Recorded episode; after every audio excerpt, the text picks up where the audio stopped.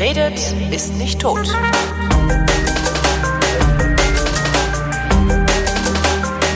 Willkommen zur Wissenschaft mit Florian Freistetter. Und mit Holger Klein.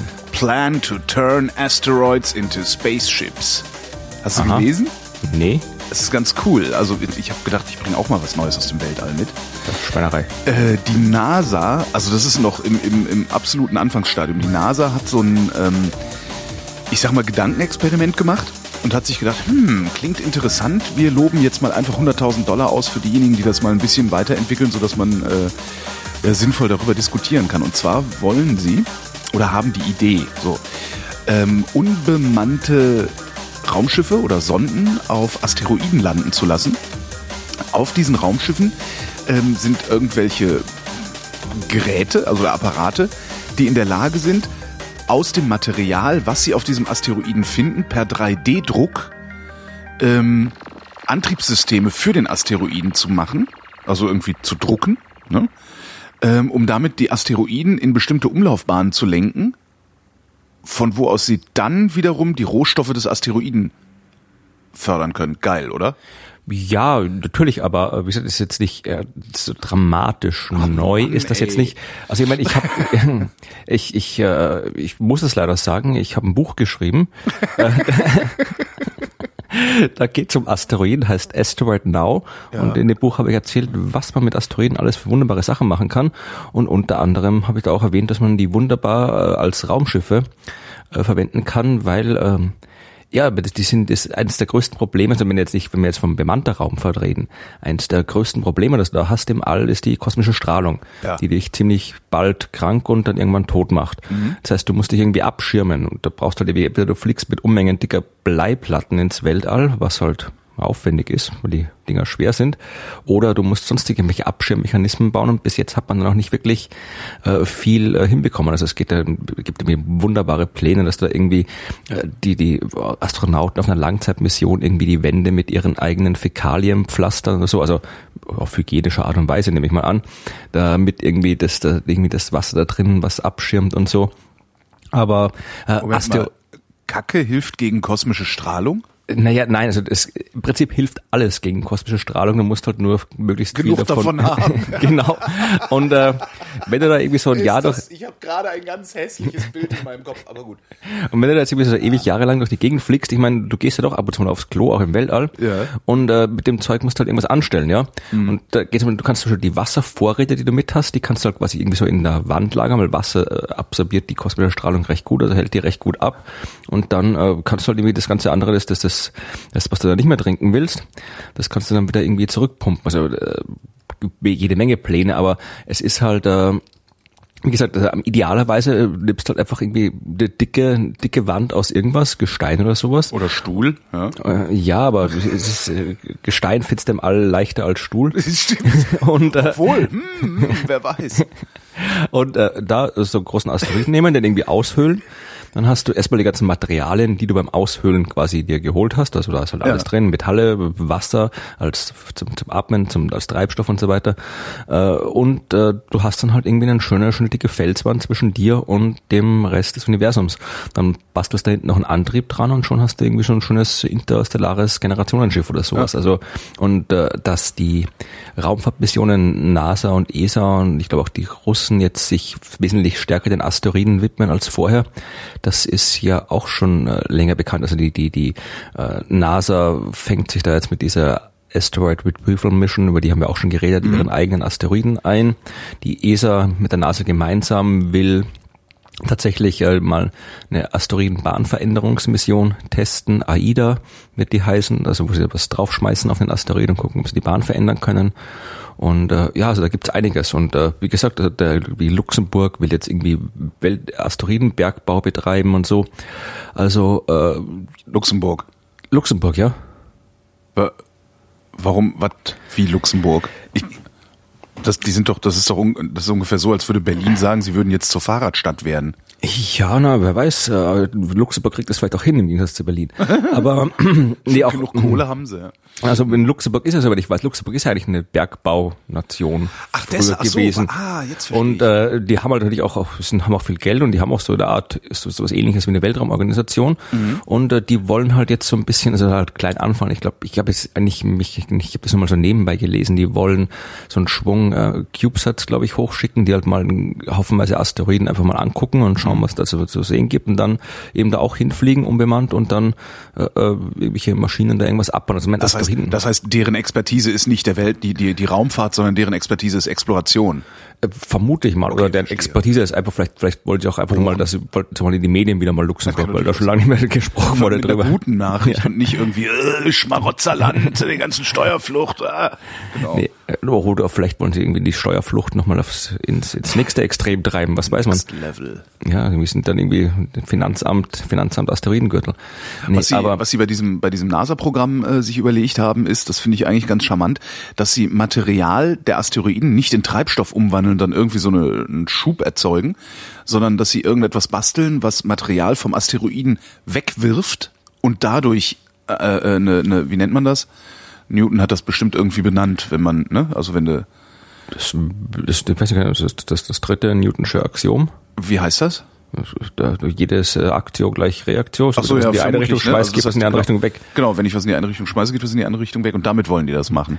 Ja gut, aber das ist jetzt eigentlich trotzdem Material vom Asteroiden verwenden, um den anzutreiben. Also, Ja, aber, aber ich, diese Vorstellung, dass da so Katapulte stehen und so. ich nee, ich glaube, ich glaube, das, ich glaube nicht, dass da Katapulte stehen. Das wäre einfach irgendwie wie so ein Masse, Massetriebwerk oder irgendwie sowas sein. Nee, aber ist das, dass das irgendwie alles, diese ganzen Geschichten von wegen wie auch Asteroidenbergbau, wenn es immer seltsam klingt, ist durchaus, was man machen kann. Aber die Firmen, die das alles, das sind halt alles immer so äh, Firmen, die halt irgendwie oder, oder Organisationen, die halt schöne Ideen haben, aber die dann halt die umzusetzen halt doch immer was anderes. Also Ja, wie gesagt, Asteroidenbergbau könnte man wunderbar machen. Wenn da ist alles, was man haben will, ist da oben in den Dingern drin. Aber es ist halt, es braucht halt mal jemand, der viel Geld ausgibt, um am Ende dann auch, wenn man mal viel Geld ausgibt, kann man noch viel mehr Geld damit machen. Aber es muss halt jemand da sein, der das ausgibt. Ich glaube, es war Neil Tyson hat das mal gesagt, irgendwie der erste Billionär, Billiardär, was ist eine Trillion auf, auf, auf Deutsch? Äh, äh, Billion, ja, auf Deutsch eine Billion dann, ne? Ja, also, ich meine, der erste Billionär der Menschheitsgeschichte wird sein Geld mit Asteroidenbergbau machen, hat er gesagt. Mhm. Also mal gucken. Wir sind gespannt. Ja, mal gucken, ob ich dich hiermit beeindrucken kann dann. Die kosmische Expansionsrate ist höher, als die Theorie erlaubt. Äh, da, damit kannst du mich ärgern. nee, also äh, die, die Nachricht hatte ich auch in meiner Liste drin. Also erstens mal höher, wenn da immer was steht, die ganzen Nachrichten wie äh, als äh, irgendwie die, The- die Theorie verbietet das und irgendwie äh, dieses Astronomen entdecken dieses Ding, das nicht den Naturgesetzen entspricht und so weiter. Wenn man es beobachtet, dann entspricht es den Naturgesetzen. Dann haben wir die Naturgesetze falsch verstanden oder die Theorie falsch gemacht. Ja. Aber wenn es so ist, wie wir es beobachten, dann äh, ja, das ist nicht. Ist, ist, Allein das Vorhandensein spricht schon dafür, dass es den Naturgesetzen entspricht. Genau, Also irgendwelchen, die wir möglicherweise noch nicht begreifen. Genau. Nee, also Ja. es geht halt in der, bei der Geschichte geht es halt darum, wenn wir wissen seit Hubble, dass sich das Universum ausdehnt. Wir wissen seit äh, Perlmutter, Schmidt und Ries, seit 98, dass er sich schneller ausdehnt, also im Laufe der Zeit immer schneller und schneller ausdehnt. Das ist die berühmte dunkle Energie. Von der man nicht weiß, was sie ist. Es ist halt dunkle Energie, ist das äh, Synonym für das Universum, das Phänomen, das die beschleunigte Expansion des Universums verursacht. Das sind die, das was man schon lange weiß. Äh, die Rate der Expansion wird mit der sogenannten Hubble-Konstante äh, beschrieben. Vermutlich die am wenigsten konstante Konstante in der Naturgeschichte. Also Wieso das denn? nee, also das ist die, die Hubble-Konstante. Wie gesagt, das, die, wie der Name sagt, geht auf Hubble zurück. Also wie man festgestellt hat, dass sich das Universum ausdehnt, wollte man natürlich auch wissen, wie schnell. Und äh, diese Hubble-Konstante gibt eben an, wie groß diese Expansionsrate ist. Also sie wird angegeben in Kilometer pro Sekunde pro Megaparsec wird die angegeben. Also wenn die jetzt zum Beispiel äh, 50, sagen wir mal, die, die Hubble-Konstante sind 50 Kilometer pro Sekunde pro Megaparsec. Das heißt, wenn du zwei Galaxien hast, die einen Megaparsec voneinander entfernt sind, und du weißt sicherlich sofort auswendig, wie groß ein Megaparsec ist. Äh, tausend, tau, tausendmal der Abstand Nee, warte mal, ein Parsec? Was war denn ein Parsec? Ein Parsec ist eine Parallaxensekunde. Ja. Und eine Parallaxensekunde sind 3,2 Lichtjahre, 3,26 Lichtjahre. Oh nee, dann kriege ich das doch nicht hin. Dann sind das 3,26 mal 1000. Ist egal. Nee, Äh, Ist egal. Also ein Ja. Megaparsec sind 3,3 Millionen Lichtjahre ungefähr. sag ich doch. Ja. Also, meinte, Also- ich meinte das so. Also wenn du jetzt zwei Galaxien hast, die ein Megaparsec voneinander entfernt sind und wir die Hubble-Konstante eben von 50 Kilometer pro Sekunde pro Megaparsec haben, dann heißt es, dass äh, diese zwei Galaxien sich mit 50 Kilometer pro Sekunde voneinander entfernen. Und wenn es eben zwei Megaparsec äh, weit entfernt sind, dann sind es eben äh, das Doppelte und so weiter. Also es ist halt eine, Geschwindigkeit pro Entfernung. Das ist die Hubble-Konstante. Das Ding ist, dass man halt äh, lange Zeit nicht wirklich genau wusste. Also es gab irgendwie so in, in, den, in den 60er, 70er Jahren, da gab es wirklich fast im Prinzip beliebige Werte fast dafür einsetzen können. Also irgendwie zwischen, zwischen äh, 50 und 100 war, war alles möglich. Also da kannst du wirklich die ganzen Arbeit, mal kam das raus, mal kam das raus, man hat das geschätzt. Mittlerweile in den letzten Jahren, Jahrzehnten haben wir das einigermaßen genauer rausgekriegt, weil man das auch wirklich jetzt genauer messen konnte und liegt jetzt so, zumindest bis jetzt, lagen wir bei einem Wert von 67,15 Kilometer pro Sekunde pro Megaparsec. Das ist das, was der Planck Satellit gemessen hat. Ja, und der hat sich halt eben das ganz frühe Universum angeschaut, also aus der kosmischen Hintergrundstrahlung das äh, gemessen. Also wirklich äh, erstmal das, das, quasi das gesamte Universum und dann eben auch das ganz frühe Universum. Und das, was jetzt, äh, diese neue Arbeit, die wieder von Adam Rees stammt, das ist der, der eben auch damals mit der Entdeckung der dunklen Energie einer der drei Nobelpreisträger war, aus dem Jahr 2011, die haben das jetzt wieder äh, im lokalen Universum gemessen. Also die haben sich jede Menge Galaxien angeschaut, 19 Galaxien und haben sich veränderliche Sterne angeguckt und Supernova-Explosionen, also den ganzen Krempel, mit dem du rausfinden kannst, wie weit etwas entfernt ist und wie schnell sich etwas entfernt und haben jetzt äh, mit diesem äh, Daten aus dem lokalen Universum eine Hubble-Konstante von 73 Kilometer pro Sekunde pro Megaparsec rausgekriegt. Woher wissen die, dass sie sich beim letzten Mal nicht einfach nur vermessen haben? Oder jetzt vermessen haben? Oder? Naja, davon geht man halt aus, dass die das einigermaßen gut machen können. Also du hast die, die Entfernungsmessung in der Astronomie ist zwar durchaus äh, nicht trivial, aber äh, du kannst das schon, also die basieren alle aufeinander. Du hast, äh, fängst quasi an mit Methoden, die halt wirklich rein geometrisch sind. Ja, also im Prinzip die unterste Stufe der Entfernungsmessung ist, du schickst irgendwie einen Laserstrahl oder einen Radi Radarstrahl irgendwo irgendwo hin und wartest, bis er zurückkommt. Also da kann man sich nie wirklich vertun. Also es, gut, die Polizei vertut sich angeblich manchmal, wenn sie das Ganze bei Autos macht, behaupten die schräg Auto, stehen, ja, behaupten die Autofahrer, die irgendwie erwischt werden. Aber im Prinzip ist das eine ziemlich äh, sichere Entfernungsmessung. Und dann kommt der nächste Stufe wäre quasi die Parallaxenmessung, ja, also wo du halt irgendwie schaust, wie sich äh, die Position eines Objekts scheinbar verändert, wenn du aus verschiedenen äh, Blickwinkeln drauf schaust. Also es kann, wie gesagt, das typische Beispiel, irgendwie streck die Hand aus, streck den Daumen aus, guck einmal mit dem linken Auge drauf, einmal mit dem rechten Auge drauf, siehst, wie der Daumen hin und her hüpft vom Hintergrund und kannst eben aus der scheinbaren Positionsänderungen herausfinden, wie weit dein Daumen weg ist oder halt je nach das gleiche, die Erde bewegt sich um die Sonne rundherum, mal guckst du von der einen Seite, mal von der anderen Seite und kannst so rausfinden, eben wie weit die Sterne weg sind. Damit kommst du schon ziemlich weit, damit kommst du ein paar ja, 10.000 Lichtjahre weit weg mit der Entfernungsmessung, vielleicht sogar ein paar hunderttausend, je nachdem. Und dann gibt es halt diese ganzen anderen, also die, die veränderlichen Sterne, die Supernova-Helligkeiten. Da gibt es eine ganze Reihe von anderen Methoden, die sich alle so immer weiter rausreichen, aber alle immer ein bisschen überlappen, sodass du sicher sein kannst, dass es halbwegs stimmt. Ja. Also das mit der Entfernungsmessung, das ist schon, schon einigermaßen gut. Das Ding ist, dass man, die haben jetzt quasi halt zwei Messungen, die sich eigentlich äh, irgendwo mal treffen sollten, das aber nicht tun. Und warum sie es nicht tun, das wissen wir noch nicht. Also das ist jetzt das, was man gerne rausfinden will. Da können natürlich äh, jede Menge, meistens ziemlich äh, coole Erklärungen rauskommen. Also entweder wieder irgendwas Neues, Dunkles, ja, also keine Ahnung, hier, äh, also dunkel jetzt im Sinne von Synonym für irgendwas, was, Was wir noch nicht da ist, aber was wir noch nicht Energie kennen und dem wir, dem wir einen Namen geben wollen. Äh, Hier jetzt, äh, Ries hat jetzt hier mal das, das die dunkle Strahlung in den Raum geworfen. Und äh, gemeint, dass, äh, dass im frühen Universum, äh, also da, wo der wo Planck seine Daten her hat, dass da halt irgendwelche anderen, noch, noch anderen Teilchen vorhanden waren, die wir auch noch nicht kennen, also noch eine unbekannte Teilchenart, die halt dann da mit irgendwelchen Interaktionen als dunkler Strahlung eben den, die Expansionsrate des Kosmos äh, beeinflusst haben. Oder halt, was ja auch äh, mit an Sicherheit Grenzen der Wahrscheinlichkeit der Fall ist, dass eben die allgemeine Relativitätstheorie äh, nicht korrekt ist und wir wissen, dass die nicht korrekt ist. Also da muss Jetzt noch Vorsicht, nicht den, nicht den Einstein-Leugnern jetzt irgendwie hier Futter liefern. ja, also wir wissen, dass es, dass es dies genauso nicht korrekt wie Newton nicht korrekt ist und trotzdem ist Newton wunderbar und genau das Einstein wunderbar. Aber wir wissen halt, dass man weder mit Newton noch mit Einstein alles beschreiben kann, was zu beschreiben ist und vielleicht wird irgendeine neue Theorie dann auch das lösen. Also wir wissen halt noch nicht, was dabei rauskommt. Also werden wir sehen. Dafür macht man ja Forschung. Gut, habe ich noch was, womit ich dich eventuell beeindrucken könnte? Nee, ich, Okay, ich, Ich- ich, dachte, ich komme irgendwie. Nee, das war aber auch alles, was ich aus dem Weltraum mitgebracht habe. Dann, dann überlasse ich das ab sofort wieder dir. Also wir sind ja jetzt, wir waren ja gerade beim Dunklen. Ja. Und äh, ich, vielleicht beeindrucken dich protophobische X-Bosonen. Wow. Zumindest der Name beeindruckt mich.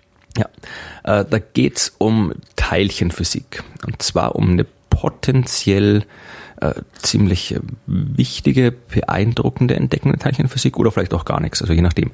Aber äh, eine potenziell ziemlich beeindruckende Entdeckung und äh, die ist überraschenderweise, normalerweise erwartet man ja, wenn hier Teilchenphysiker hier neue Teilchen, neue, neue Theorie, neues Modell, neue Fundamentalkraft, irgendwas fundamental Neues entdecken, dass die dann immer von der, von, vom CERN kommen oder von der NASA oder von der, gut, Teilchenphysik. Ah, du spielst auf die fünfte Kraft an. Genau, dieses Ding. Das habe ich auch nicht so richtig verstanden, aber ist okay. Hm? Genau. Äh, Und äh, wie gesagt, in dem Fall kommt diese Entdeckung eben nicht von den riesengroßen Teilchenbeschleunigern in den USA oder in, in der Schweiz, sondern aus dem ungarischen Debrecen. Weiß nicht, ob du das kennst. Äh, ich weiß, dass es das gibt, aber kennen, nein. Ja, da ist nicht viel. Ich glaube, ich habe selbst auf der Wikipedia-Seite steht, dass die Stadt eigentlich touristisch nichts zu bieten hat. Aber Aber eine Uni. Ja, sie haben eine Uni und sie haben vor allem, vor allem das äh, Institut für Kernforschung der Ungarischen Akademie der Wissenschaften. Ah. Und äh, da hat ein gewisser Attila Graschna Or Attila Graschna Horkai, schreibt er sich, wie er sich ausspricht, weiß ich nicht, als die Ungarischen. Aber der hat auf jeden Fall mit seinen Kollegen schon letztes Jahr einen Artikel geschrieben, für den sich kein Mensch interessiert hat. Also die Wissenschaftler, die es geschrieben haben, vermutlich, aber äh, zumindest in der Öffentlichkeit in den Medien hat sich da keiner wirklich dran interessiert. Und ich habe es auch nicht gemerkt, dass es den Artikel gab, weil es gibt ziemlich viele Fachartikel, die jeden Tag veröffentlicht werden. Da kann man auch nicht alles irgendwie mitkriegen. Und jetzt haben aber vor einigen Tagen äh, Wissenschaftler von der Uni Kalifornien sich diese Daten, die diese Ungarn in ihrem Labor gemacht haben, nochmal angeguckt und eigen, auf ihre eigene Art und Weise interpretiert. Und äh, das hat dann, USA kriegen das anscheinend immer besser hin, wesentlich mehr Medienecho hervorgerufen. Ja, und das waren diese PR Schlag, halt, ne? genau, und das waren diese Schlagzeilen eben von der fünften Fundamentalkraft. Dabei geht's um Folgendes. Es geht um Lithium, Lithium 7, also so ein chemisches Element, das die Ungarn mit Atomkernen, also nicht mit Atomkernen, mit den Bausteinen von Atomkernen, mit Protonen beschossen haben. Ja, also Protonen sind die Dinge, aus denen Atomkerne aufgebaut sind und die haben Lithium 7 mit Protonen beschossen. Noch klar? Ja, ja, ich bin noch dabei. Ja, Ja, ja, ich, ich, ich, ich warte. Okay. Dabei ist äh, Beryllium 8 entstanden, ja, also ein anderes Element, das allerdings instabil ist und dann zerfallen ist, also einfach halt radioaktiv zerstrahlt ist. Ja, passiert ja oft, ne? Das passiert oft, genau. Das ist auch noch nichts, noch keine große Entdeckung. Äh, Bei diesem Zerfall werden Elektronen und Positronen, also die Antiteilchen der Elektronen frei. Das ist das, was man sich eigentlich erwartet hat. Ja? Äh, Was diese ungarischen Forscher dann aber gemessen haben und was man nicht erwartet hat, war äh, die Anzahl der Elektronen-Positron-Paaren, die man eben in bestimmten Bereichen, die haben wir quasi in bestimmten Bereichen, in bestimmten Entfernungen, in bestimmten Winkeln äh, zu dieser Probe da gemessen, wie viele Elektron-Positron-Paare kommen hier raus. Und äh, das, was sie gemessen haben, hat eben nicht mit dem Vorhersagen übereingestimmt, sondern äh, sie haben herausgefunden, dass eben ein Teil dieser, dieser instabilen Beryllium-8-Kerne eben äh, ein bisschen die, die, die, die, die nicht ganz so zerfallen ist, wie er zerfallen hätte sollen. Und ihre These war eben, dass anscheinend äh, ein Teil dieser Beryllium-8-Teilchen nicht sofort in äh, Elektron-Positron-Paare zerfällt, sondern dass da quasi zuerst ein anderes Teilchen rauskommt und dieses andere Teilchen dann erst später Elektronen und Positronen zerfällt und deswegen diese äh, Anomalien auftreten. Und äh, laut diesen Messdaten wäre dieses andere Teilchen ungefähr 34 mal schwerer als ein Elektron. Mhm. Und die Ungarn sagen, das könnte ein dunkles Photon sein. Wie würden die das finden? Also da muss man dann ja jetzt einen speziellen Detektor entwickeln, der genau das misst, oder? Ja, die also weil die, nee. was sie ja messen, wenn ich das richtig verstanden habe, messen die ja nur eine Differenz und leiten daraus ab, dass was fehlt. Nee, aber genau das, du kannst in der Teilchenphysik nichts anderes machen. Ja. Im CERN machen die auch nichts anderes. Ich meine, die haben da auch nicht irgendwo, wo, wo eine, eine Falle, wo dann irgendwie das Higgs-Boson drin sitzt und dann kommt irgendwie der CERN-Chef und holt das raus und irgendwie guckt sich mit der Pinzette okay. unter Mikroskop an. Also du misst immer, du hast immer eine Theorie. Du hast bei der Teilchenphysik eine Theorie, die sagt, wenn ich das und das aufeinander schmeiße, dann entsteht das. Und das, was da rauskommt, zerfällt in das und das, was da rauskommt, zerfällt in das und am Schluss bleibt das stabile Zeug übrig. Und zwar in den Mengen. Und äh, da das alles noch irgendwie Statistik und Wahrscheinlichkeit ist, gibt es halt irgendwie äh, verschiedene Zerfallskanäle, heißt es. Ja, also okay. also wenn ich jetzt irgendwie zwei äh, Positronen, nein, nicht Positronen, na gut, kann ich auch aufeinander schmeißen, aber zwei Protonen aufeinander schmeiß, dann kommt zu x Prozent kommt das raus, zu y Prozent kommt das raus, zu z Prozent kommt das raus und am Ende kriegst halt eine gewisse erwartete Verteilung. Meistens in Abhängigkeit der Menge, also wenn ich so und so viel Zeug aufeinander schmeiß, kommt am Ende so und so viel von diesen stabilen Elementen raus. Das ist halt reine Statistik. Und dann guckst du halt, ob das auch stimmt. Und wenn da irgendwo bei diesen ganzen Prozessen Teilchen da involviert sind, die du auch nicht entdeckt hast, dann kommt am Ende eben eine Abweichung raus. Ja, mhm. weil halt dieses Teilchen, das du nicht kennst, du in deinen äh, Zerfallskanälen nicht berücksichtigt hast. Und wenn du das lang genug machst, sodass du eben zufällige Variationen ausschließen kannst, weil es kann ja auch einfach per Zufall immer irgendwie anders aussehen. Ja, äh, wenn du das lang genug machst, dass du eben Zufall ausschließen kannst, eben diese berühmten fünf Sigma, um die es immer geht, ja, mhm. dann äh, sagst du, du hast das neue Teilchen entdeckt. Also du machst es Teilchen physikalische Entdeckungen gehen immer nur über die Statistik und Wahrscheinlichkeit. Okay. Also nie, du kannst das irgendwie bis auf, auf jetzt wenn ganz früher war es nochmal so, wie sie irgendwie Atomkerne und sowas entdeckt haben, da hast man noch sehen doch, konnte. Da konntest ja, du quasi genau. fast noch was direkt sehen. Aber jetzt, weil das eben alles, die ganzen Teilchen auch instabil sind, ich meine, die, die, die zerfallen ja sofort, wenn sie da sind. Und du kannst immer nur sagen, du beobachtest eine Anomalie und äh, schaust äh, erstmal, ob die Anomalie tatsächlich real ist oder statistische Schwankung und dann, äh, ob die Anomalie zu irgendeiner theoretischen Vorhersage passt. Oh. Und äh, im Prinzip ist ja das, das, was die Ungarn da gemacht haben. Äh, die haben halt mal quasi diese Anomalie gezeigt, wobei noch nicht ganz raus ist, ob die eben wirklich da ist oder ob es nur Statistik ist die einen sagen, also die Ungarn sagen, die haben genug, sie haben genug Messungen gemacht, um das, den Zufall ausschließen zu können. Die anderen sind sie nicht ganz sicher. Ist Und es dann so schwer, das zu, zu reproduzieren? Also braucht man dafür einen, einen großen Beschleuniger oder kann man das mal eben nebenbei machen irgendwo? In das, so da, da brauchst du jetzt keinen riesengroßen Beschleuniger dafür, sonst die haben, den haben die ja nicht dort. Mhm. Aber wie gesagt, es geht vor allem, geht es erstmal um die Interpretation, was es sein könnte. Ja?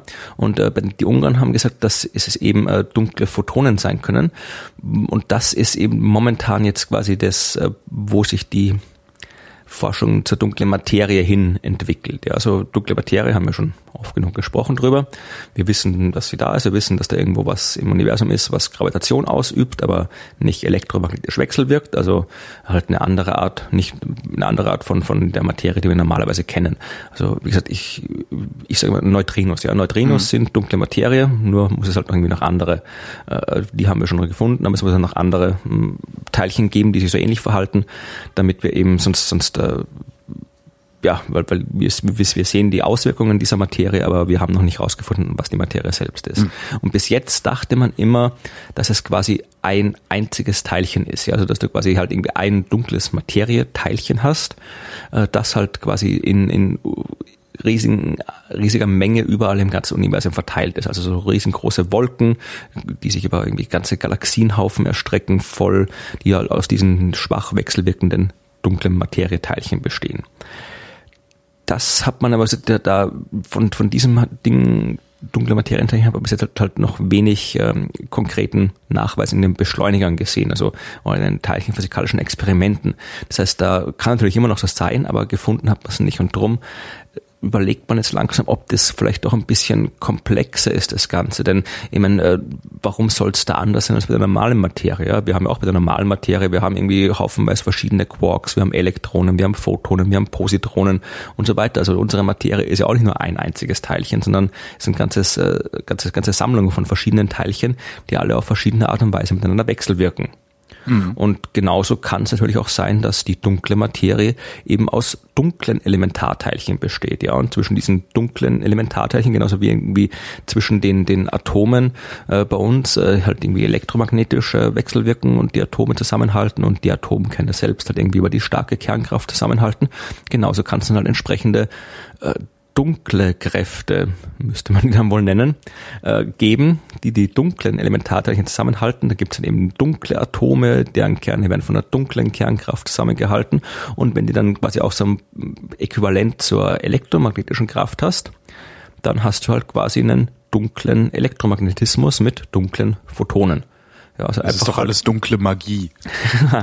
nee, aber das ist, ja, es ist, es ist halt etwas, was, was halt, ja, was durchaus so sein kann. Also das ist, das sagt ja keiner, dass die, die, es wäre ja schön, wenn alles einfach wäre, aber das Universum muss ja nicht einfach sein. Vielleicht ist die dunkle Materie genauso kompliziert wie die normale Materie.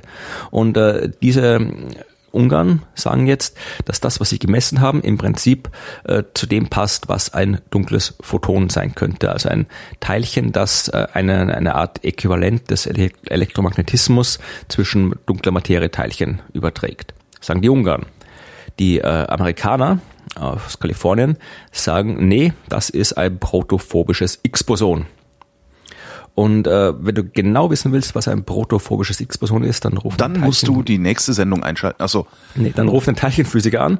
Ähm, ich habe das nur halt irgendwie, ich habe halt dieses Teilchenphysik-Paper, wo das drin beschrieben ist. Äh, ich verstehe ich nicht alles, was da drin stand, aber im Wesentlichen ist es äh, ein Teilchen, ebenfalls ein Teilchen, das äh, nun bis jetzt noch unbekannte Kraft vermittelt. Also es hat jetzt nichts unbedingt mit dunkler Materie zu tun, Aha. sondern einfach eben ein Teilchen, das eine Kraft vermittelt. Also genauso wie die Photonen den Elektromagnetismus vermitteln und die Gluonen die starke Kernkraft in den Atomen vermitteln, ist eben dieses protophobische X-Boson auch ein Teilchen, das eine Kraft vermittelt, keine Ahnung, vielleicht die protophobische X-Kraft. Ich weiß nicht, wie die, ob die auch schon einen Namen hat. Aber diese die, die Kraft hat eben genauso wie die starke Kernkraft auch eben äh, ist, ist äh, stark beschränkt die Reichweite der Kraft. Also die die reicht nur nur ein paar Atomkerndurchmesser oder sowas weit und äh, dieses äh, protophobische X-Boson kann dann mit Elektronen und mit Neutronen wechseln während ein dunkles Photon mit Elektronen und Protonen wechselwirken kann. Mhm. Also wie auch immer, es, ist, äh, es gibt da Daten und die einen sagen, es ist ein dunkles Photon, die anderen sagen, es ist ein protophobisches X-Boson. Im einen Fall hätte man was über die dunkle Materie rausgefunden, im anderen Fall hätte man was über äh, noch zusätzliche Kräfte zwischen den äh, Teilchen herausgefunden. Oder Vielleicht ist auch gar nichts da, was man rausfinden kann, weil das der, der Effekt nicht real ist. Aber du hast gemeint, äh, da muss, warum gibt es keine Experimente? Äh, die gibt es natürlich. Es gibt zum Beispiel, so die werden auch in den Papers erklärt, welche Experimente da man da machen kann, um diese Teilchen zu finden. Es gibt in den USA das äh, Dark Light Experiment, äh, wo man im Prinzip genau nach solchen dunklen Photonen, dunklen Materieteilchen sucht. Mhm. Das CERN natürlich, da alles, was man irgendwie messen kann, wird auch am CERN gemessen. Also da wird sich auch was rausstellen. Also wenn, wenn da was ist, dann wird man es auch finden. Und wie gesagt, eh im, im Sommer wird es mit Sicherheit, ich habe beim letzten schon mal über die diesen, diese Hinweise auf neue Teilchen am, am CERN, auf den CERN-Daten mhm. gesprochen. Also wie gesagt, ich bin sicher, wenn da irgendwas ist, dann werden wir es im Laufe dieses Jahres erfahren. Jetzt ist das Problem, dass die, die tolle Überschrift mit der fünften Kraft schon verbraucht ist. Ne? Hoffentlich kriegen wir es mit. Tja, ja, weil das ist ja immer so dann, ne, irgendwie rauscht's im Blätterwald und äh, hm, auf einmal sind alle guten Überschriften weg und ähm, ja, ach komm, ach komm, irgendwie Wasser am Mars wird seit Jahrzehnten irgendwie ja, aufgetragen, dann können wir das irgendwie, das können wir die fünfte Kraft auch noch ein zweites Mal verwenden. Ja. Und die zweite Erde wird ja, die wird auch nicht alt, also insofern mache ich mir da keine Sorgen, dass der der der Boulevard auf einmal anfängt irgendwie kreativ zu werden zu wollen oder sich irgendwie Hemmungen hat. Ach, wir haben da doch schon mal drüber berichtet, das können wir nicht mehr. Also nee, da mache ich mir keine Sorgen, dass die Medien da auf einmal ausscheren. Ich habe noch was gefunden, ähm, ist sogar schon ein bisschen älter. Also, naja, so, so alt eigentlich. Nee, gar nicht wahr. Ich dachte, es wäre schon ein bisschen älter. Ähm, die EU hat beschlossen, dass sie bis 2020 öffentlich finanzierte wissenschaftliche Publikationen frei veröffentlichen wollen. Ja, hat sie beschlossen, Hat sie aber beschlossen, klar, ist noch in nationales Recht umzusetzen, ob das die, Nation, also die, die Staaten mitmachen und so, äh, ja, vor allem dann sehen. Ne? Vor allem die Entscheidung ist nicht bindend. Ja, also Ja, die eben. EU hat es mal beschlossen, aber wenn die anderen sagen, nee, machen wir nicht, dann passiert auch niemand irgendwas. Genau. Also insofern ist das zwar auch wieder eine schöne, schöne Überschrift, aber ja, Nee, auch nicht. Ja. genau, also wenn das Ich verstehe gar nicht, dass sie den Mut nicht haben, sowas zu machen, aber dann kommt direkt wieder irgendjemand und sagt, das sei Wettbewerbsverzerrung oder so ein Quatsch, ne? ich weiß nicht, was für ein Wettbewerb. Na, für die Fachverlage. Ja, Die verdienen ja dann kein Geld mehr. Ja, aber die brauchen auch kein Geld verdienen. Ja, ja, also, klar. äh, Weil von, die machen ja auch nix. Also ich meine, äh, die, die, die, die, schrei die Texte, die geschrieben werden, schreiben die Wissenschaftler. Die äh, Bearbeitung machen die Wissenschaftler. Hm. Äh, gedruckt wird der Krempel meistens auch nicht mehr, weil es alles noch online veröffentlicht wird. Also die verwalten die Einnahmen. Also Ja. bisschen, bisschen polemisch gesagt. Ja, ja, klar. Aber ich, das ist, am Ende, ja. nee, Also, das könnte man alles anders regeln. Das könnten zum Beispiel Universitäten selbst machen, Forschungsinstitutionen selbst machen. Die Helmholtz-Gemeinschaft macht das.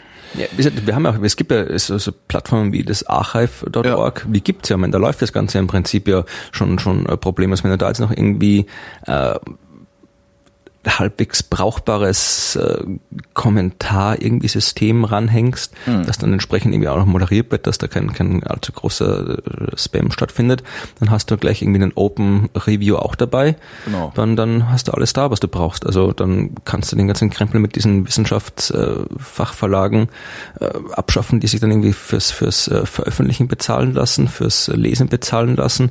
Also das, ja, habe ich schon Auf oft denen dann trotzdem nochmal Scheiß durchrutscht. Ne? Ja gut, Scheiß rutscht immer durch. Da kannst du, kann, das kann man jetzt ja nicht unbedingt vorwerfen. Ja, aber das ist ja so ein gerne, gerne benutztes Argument gegen ähm, offene Archivserver, wie du sagtest. Ne? Naja, Ja, ja, jeder nee, kann das- ja jeden Scheiß und so. Ja, das, da muss man immer trennen. Das habe ich, ich merke das oft, bei jeder Diskussion, die ich führe über das Thema, kommen die immer, ja, aber wie kann man denn die Qualität sicherstellen? Die Qualität sicherstellen hat überhaupt nix, gar nix mit dem Publikationsweg zu tun. Die Qualität wird sichergestellt durch Peer Review. Ja. Und ob der stattfindet oder nicht, hat nichts damit zu tun, wie das Ding nachher publiziert wird. Peer Review hängt nicht von den von den Verlagen ab. Die Verlage, wenn die schicken halt irgendwie, wenn ich jetzt dem, dem Verlag irgendwie einen Text schickt, dann schickt der den Text an einen anderen Wissenschaftler, damit der Peer Review macht. Aber ich meine, der, der leitet halt im Prinzip die E-Mail weiter. Ja, das kann man Ja. irgendwie anders genauso organisieren. Kriegen Peer Wissenschaftler, die das reviewen, da eigentlich irgendwie Geld für? Nein, überhaupt nicht. Gar das nicht. ist Berufsehre sozusagen. Das ist genau so. Jeder, der publiziert, macht, das gehört halt zur normalen Arbeit als Wissenschaftler. Du, Okay. Jeder, der halt irgendwie schon mal was publiziert hat, äh, die Chancen stehen gut, dass du irgendwie dann auch als als Reviewer mal irgendwie angefragt wirst. Also ich habe auch irgendwie Gott einen Schwung Artikel irgendwie mal als als als Reviewer irgendwie gemacht. Also da kriegst du nämlich Anfragen von den Zeitschriften und dann machst du das halt. Also du wie gesagt, die, die ganze Arbeit, die gemacht wird, die machen andere, ohne dass sie Geld dafür kriegen. Ja, meistens sind die Autoren ab und zu müssen die auch noch zahlen dafür, dass sie ja, das, veröffentlichen das dürfen. finde ich ja das Absurdeste. Und die, äh, der, die, die Reviewer, die werden halt irgendwie, die kriegen auch kein Geld dafür. Also wie gesagt, das kannst du genauso gut irgendwie, kannst du problemlos auch irgendwie anders machen. Den Reviewer, die Qualität sicherstellen. Die Qualität sicherstellen hat mit der, der Art der Publikation nichts zu tun. Mhm. Das wird zwar immer, ich weiß auch nicht, warum das die Leute immer glauben, dass irgendwie, das ist vermutlich immer noch irgendwie, ich weiß nicht, wo das, Das ist, herkommt, dass die äh, sagen Goethe. nur was, Was man gedruckt- schwarz auf weiß ja. bes- besitzt, kann man getrost nach Hause tragen. Ne? Also Ja, okay, wieder, ja, wieder diese, diese. grau ist alle Theorie und grün ist lebensgoldener Baum. Das ist, Ja, ich, äh, ich, ja, das ist aber das. Also Ja. ich meine, die die die äh, die Verlage, auch auch auch gerade Zeitungsverlage, die haben ja über Jahrzehnte hinweg sich mit dem Nimbus umgeben, dass nur sie diejenigen sind, die die Welt letztgültig beschreiben können, weil sie ja auf Papier drucken. ja, Das, eh, das hält sich ja, das hält sich ja heute auch noch hartnäckig. Also wenn du so guckst, so irgendwie online, reine Online-Publikationen werden ja immer noch nicht richtig ernst genommen. Stimmt, ja. Und äh, gerade in der Wissenschaft, also ich kann mich noch erinnern, wie ich angefangen habe zu studieren, das war gerade so das, das Ende der, wo du dich noch, ich habe ich hab mich noch ein bisschen abgeplagt in den Bibliotheken, bin irgendwie hier von einem Institut ins andere gelaufen, habe hier irgendwo was kopiert und mir dann irgendwelche Zeitschriften aus den Archiven rausgekramt und da was kopiert, aber das hatte ich ziemlich schnell aufgehört und ja dann danach eigentlich mittlerweile hauptsächlich, also es, es, es die, die liegen zwar noch die Zeitschriften, die Fachzeitschriften, es gibt zwar in den meisten Instituten noch so einen Leseraum, heißt das, das ist ja meistens wie so eine Kaffeeküche oder sowas, wo halt dann ein paar von den Heften rumliegen, aber es liest niemand mehr den Krempel auf, auf Papier. Ich finde das auch so, was, was ich hier so furchtbar finde, ist, dass es nicht mal alles digitalisiert wird. Ja. Also gerade wenn du, wenn du in Geisteswissenschaften unterwegs bist, da musst du halt tatsächlich noch in die Bibliotheken, weil da stehen dann halt die Bücher rum, die du lesen willst. Äh, aber online findest du sowas nur sehr, sehr selten. Das ja, find gut, das ist echt dann wieder, äh, das ist dann, wenn man gut Geistes- und Naturwissenschaften hast, auch immer den Unterschied in der Geisteswissenschaft. Das ist ja immer noch eher eher buchbasiert, die Ja, ist halt Publikationslandschaft und und, Copyright-Krams, und hier in der Naturwissenschaft ist es halt wirklich rein rein äh, Journal-Artikel publiziert. Aber trotzdem, also wie gesagt, also die die die meisten, äh, ich kenne keinen mehr, der irgendwie wirklich die Bibliothek, man gerade, okay, wenn du mal irgendwie ein bisschen Ruhe haben willst, setz dich mal in die Bibliothek und blätterst mal in der Zeitschrift oder sowas. Das kommt schon vor, aber wenn du wirklich für die Arbeit, das machst du alles nur noch online, weil Ja. das war ja auch früher diese, ich kann mich erinnern, mein Chef, der hat irgendwie riesige, riesige Schränke gehabt, voll mit Artikeln, die dann irgendwie händisch irgendwie sortiert waren nach Themengebieten und alles. Und so diese, diese Literaturdatenbanken, die sind ja wunderbar. Und genau das, seit es die gibt, ist es ja auch vollkommen diese Datenbanken, die sind ja quasi der Grund, warum wir diese Zeitschriften heute nicht brauchen, weil früher ja, konnte ich nicht alle im, im äh, 19. Jahrhundert oder sowas oder Anfang des 20. Da konnte ich halt nicht einfach alles lesen, was publiziert worden ist. Da musste ich halt irgendwie darauf angewiesen sein, dass halt irgendwie Zeitschrift wie Nature oder Science irgendwie mir das Beste quasi raussucht oder Ja. irgendwie mir Astronomy und Astrophysics auf mein Gebiet das Beste raussucht oder Celestial Dynamics äh, mir das Beste auf der Himmelsmechanik raussucht. Dann weiß ich, okay, ich lese irgendwie die Zeitschrift aus meinem Spezialgebiet, die Zeitschrift aus der Astronomie und dann noch irgendwie Nature, damit ich alles habe und dann habe ich einen guten Überblick über alles. Und wenn ich irgendwie in meinen, meinen Artikel irgendwo in den Proceedings der Bulgarischen Akademie der Wissenschaften oder sowas publiziere, dann liest halt keine Sau. Aber mittlerweile dadurch, dass es alles online in den Datenbanken ist, dann gebe ich ein das Thema, was mich interessiert. Und wenn das eben in der Bulgarischen Akademie der Wissenschaften, Entschuldigung, mithörende äh, Wissenschaftler aus Bulgarien, ich habe das jetzt irgendwie das, das, da stehen sicher tolle Sachen drin. ähm, aber wie gesagt, wenn, da ist es scheißegal, wo das publiziert ist, das ist da, dann klicke ich drauf, dann habe ich es online. Egal, ob das jetzt irgendwie in Nature steht oder in irgendeinem äh, anderen Journal, das keine Sau kennt, weil es eben nicht mehr auf das Journal drauf ankommt, weil der, der Artikel für sich selbst da steht und in der Datenbank drin ist. Und das heißt also, deswegen reicht's eben, du kannst dir den Umweg über die Journale auch gleich sparen. Das Ganze wie bei archive.org einfach direkt in die Datenbank reinschmeißen. Wenn du dann eben noch eine, eine vernünftige irgendwie Eingangskontrolle machst, dass eben, das kannst du ja so machen, wie es beim Archive eh schon teilweise ist, dass du halt, wenn du dort was einstellen willst, dann musst du, glaube ich, irgendwie zuerst irgendwie von, von ein oder zwei anderen, die schon dort sind, quasi irgendwie äh, empf- nicht empfohlen werden. Wie sagt man denn da? Äh, wenn äh, nicht der- weiß nicht. Äh, Ja, die ja. müssen bürgen. Ja, so ungefähr. Also du musst halt sagen, wenn, wenn jetzt irgendwie du da, ich hab da einen Archive-Account, und wenn du da auch was veröffentlichen willst, dann, dann sage ich halt, ja, nee, Holger, der kann. Und äh, dann kannst du da auch. Also das halt quasi nicht einfach, weil sonst, sonst besteht ja die Gefahr eben, dass da wirklich jeder Depp seine Verschwörungstheorie hochlädt Genau. oder sowas. Also du brauchst mal im Prinzip für solche Datenbanken, du brauchst mal eine normale, formale Eingangskontrolle, also irgendwie nach gewissen, irgendwie, es muss halt so formatiert sein, das muss, äh, du musst halt irgendwie die und die grundlegendes Grundniveau quasi erfüllen und dann ist es drin und dann machst du einfach irgendwie ein Open Review dran. Im Prinzip äh, eine, bisschen, bisschen aufgemotzte Version von Facebook-like und äh, mit Kommentar drunter. Das halt irgendwie, dann hast du, den, hast du das Paper da, dann hast du die Meinung der wissenschaftlichen Welt darunter und äh, wer braucht's eigentlich nicht? Ja. Also das, das und das sowas kannst du halt wesentlich leichter organisieren als irgendwie, die, dann hast du halt irgendwie, das, das ist dann etwas, was eben auch äh, ein Staat, das kann irgendwie das Bildungsministerium machen oder irgendeine EU-Bildungsbehörde oder meinetwegen irgendwie die, die gibt sich auch eine UN-Bildungsbehörde, also das kann irgendwie so eine NGO quasi Ja, machen. Eine Und- übergeordnete Forschungseinrichtung. Ja. irgend- ja. und äh, dann kannst du halt, dann, dann gehen halt die Wissenschaftsverlage den Weg der, der, weiß nicht, der Fassmacher und der äh, Gaslampenanzünder und äh, werden halt dann, äh, ja, manche Ja. Jobs, manche Berufe sind halt nicht mehr zeitgemäß. Das, da, ja, das ist eigentlich das Hauptproblem, dass, dass wir, dass wir äh, so viel Angst davor haben, was Neues auszuprobieren. Aber das ist ja überall. Ja. Das, und, und das ist nur menschlich. Ähm, wo mache ich denn mal weiter? Oh ja, ich habe ein sehr lustiges Video gefunden. Und zwar äh, haben Den Österreicher mit der Bierflasche, der, nee, amerikanische amerikanische Wissenschaftler im Eisbärkostüm. ja, das kenne ich auch, ja. Das sieht, das sieht aus wie so ein, also ähm, die haben halt mal gucken wollen, ähm, was passiert eigentlich dadurch durch den Klimawandel. Äh, Arktis schmilzt ab, die Eisbären müssen weiter nach Süden kommen, da treffen sie auf Moschusochsen, was passiert denn dann eigentlich? Ähm, und um das, äh, ich sag mal, unter Laborbedingungen rauszufinden, hat sich ein Wissenschaftler ein Eisbärkostüm angezogen und ist äh, auf eine Herde Moschusochsen zugegangen und Ach, die ich sind andersrum lustiger. das stimmt Feig. allerdings. Und die sind, die sind in, in Panik geflohen. Was Ja, klar. irgendwie- Ja, weiß ich gar nicht. Man sind ja jede Ich bin Menge auch in Panik fliehen, wird irgendwie, ja, Das, aber das Schöne an dem Video ist, es ist leider nur sehr kurz, aber das sieht so ein bisschen aus wie, wie aus so einem Monty Python-Film. Weil da steht halt so, so ein Typ ganz eindeutig in einem Eisbärkostüm. Also das hat überhaupt nichts von Eisbär, außer dass es weiß ist und Fell hat. Steht halt irgendwie so teilnahmslos im Schnee rum. Ja, das ist, ist, ist eigentlich nur so ein Klicktipp.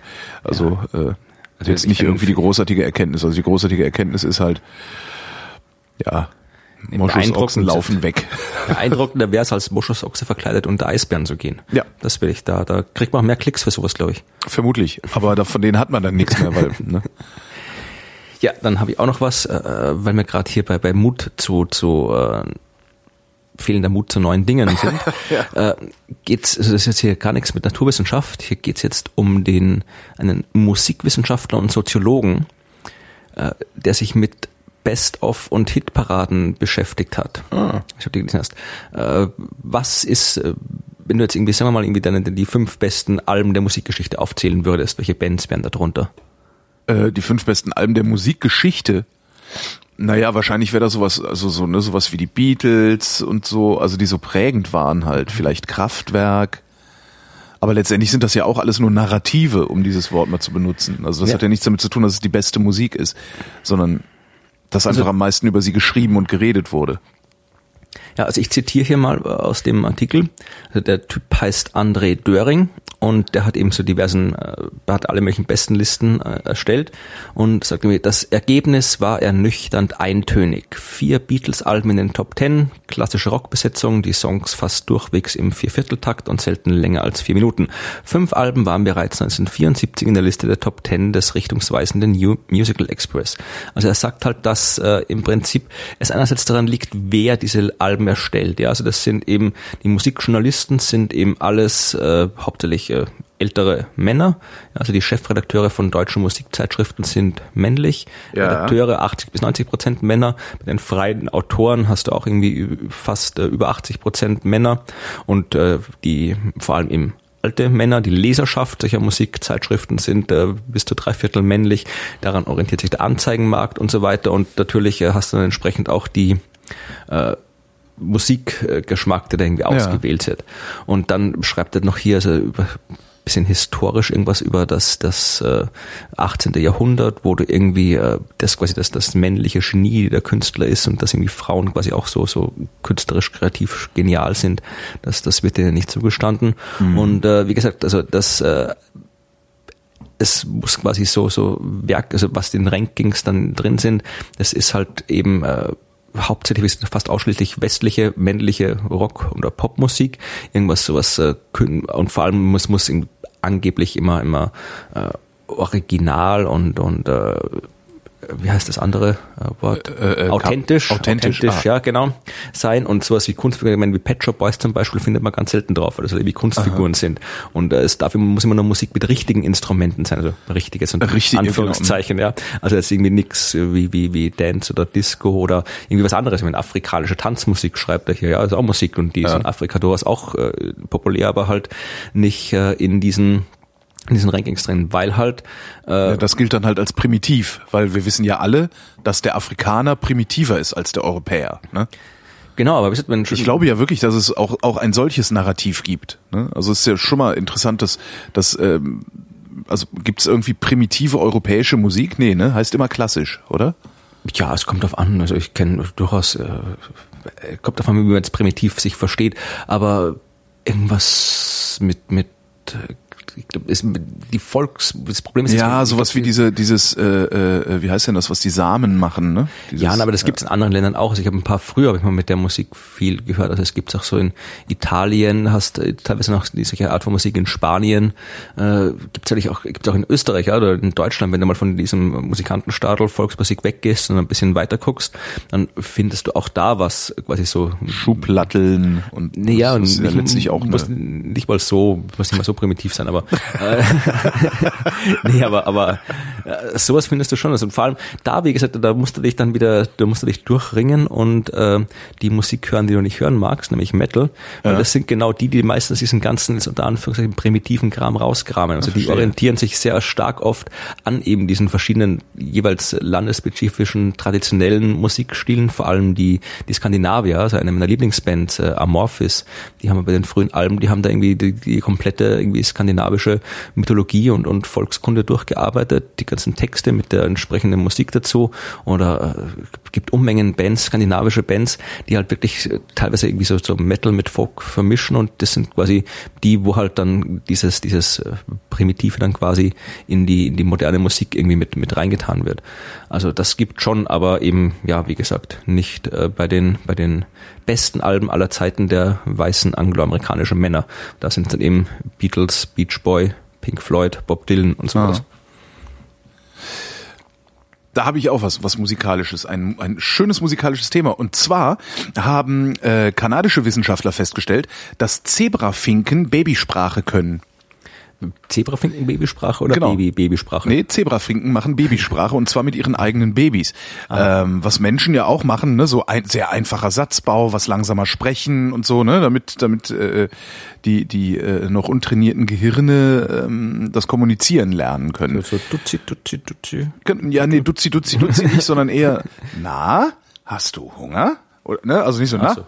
Und? Und wie wär's mit was zu essen? Weil dann versteht halt ein Kleinkind nicht, wenn, wenn du das so anquatscht. Aber kurz zu reden, die meisten reden viel auch mit Ausländern. Vielleicht sind die Zebrafinken auch einfach nur alle Rassisten. Ja, mit Ausländern und Behinderten im Übrigen. Ne? Ist dir mal aufgefallen, wenn jemand im Ja, Rollstuhl ja, sitzt, der wird ja. auch immer angesprochen als Immer laut, ja, weil die können doch alle nicht hören. im Schrank. Genau. Wer nicht stehen kann, kann auch nicht hören. Darum muss man immer laut reden mit Leuten im Rollstuhl, ja. Das ist der Beweis. Menschen hören mit den Beinen. Genau. Nimm im Hintern, weil der, ist- der ist dann abgedeckt, ja. Genau. Weil der ist ja dann irgendwie abgedeckt.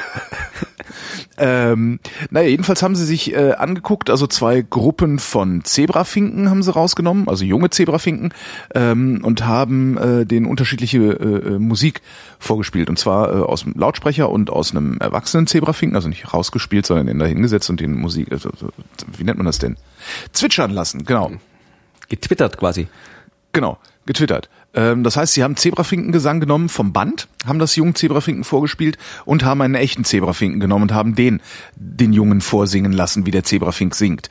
Ähm, die äh, Tonbandgruppe ähm, war nachher tatsächlich ähm, ein bisschen wie nennt man das denn? Also hat halt nicht so toll gesungen wie die Originalgruppe, also die Gruppe, die von einem echten Zebrafinken. äh, Haben das auch wieder angloamerikanische ältere Musikjournalisten festgestellt?